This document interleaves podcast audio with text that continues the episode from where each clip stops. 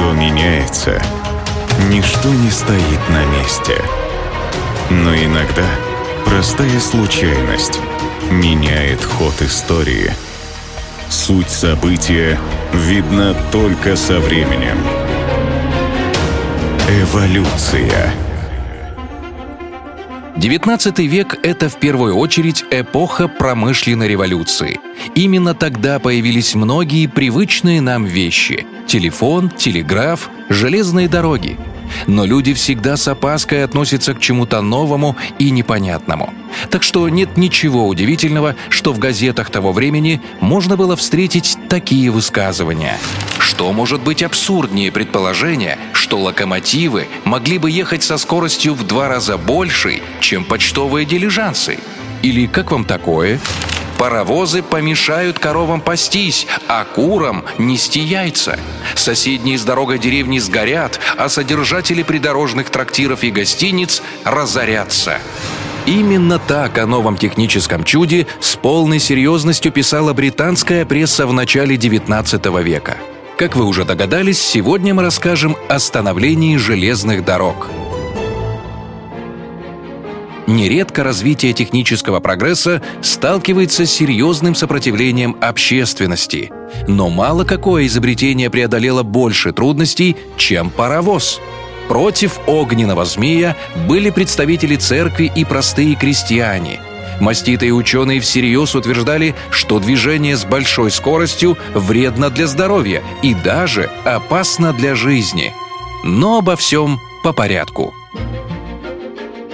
Начать рассказ стоит с человека по имени Джеймс Ватт.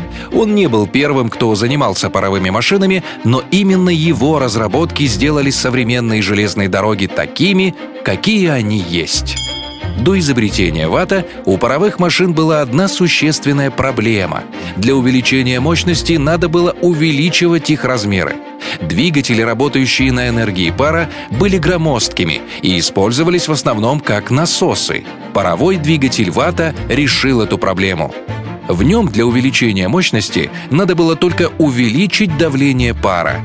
Это сделало двигатель универсальным, расширило сферу его применения и дало толчок к появлению пароходов и паровозов. Первый прообраз паровоза построил Ричард Тревитик, который в молодости был знаком с Джеймсом Ваттом.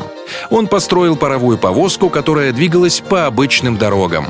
Однако состояние тогдашних грунтовых дорог оставляло желать лучшего.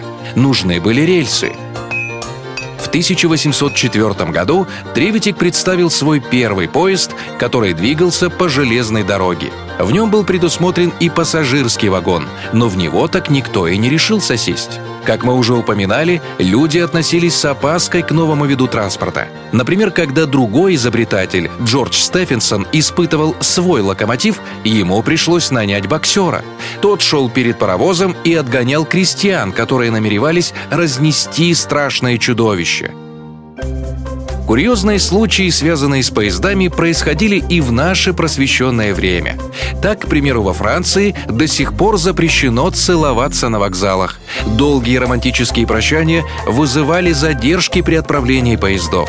Но вернемся в век XIX. Первая общественная железная дорога была открыта в Англии 27 сентября 1821 года. Первый паровоз, который прошел по ней, назывался «Локомоушен». Позже, в честь него, все самоходные рельсовые повозки стали называться «локомотивами». Но настоящий рассвет железнодорожного транспорта начался в 1830 году. Тогда на железной дороге Ливерпуль-Манчестер почтовое ведомство Великобритании осуществило первую в мире официальную перевозку почты по железной дороге. Эпоха паровозов продлилась до середины 20 века, когда им на смену пришли более экономичные и скоростные тепловозы и электровозы. Сегодня уже существуют поезда на магнитной подушке, которые развивают скорость почти в 600 км в час. А началось все с изобретенного Джеймсом Ваттом парового двигателя. Эволюция.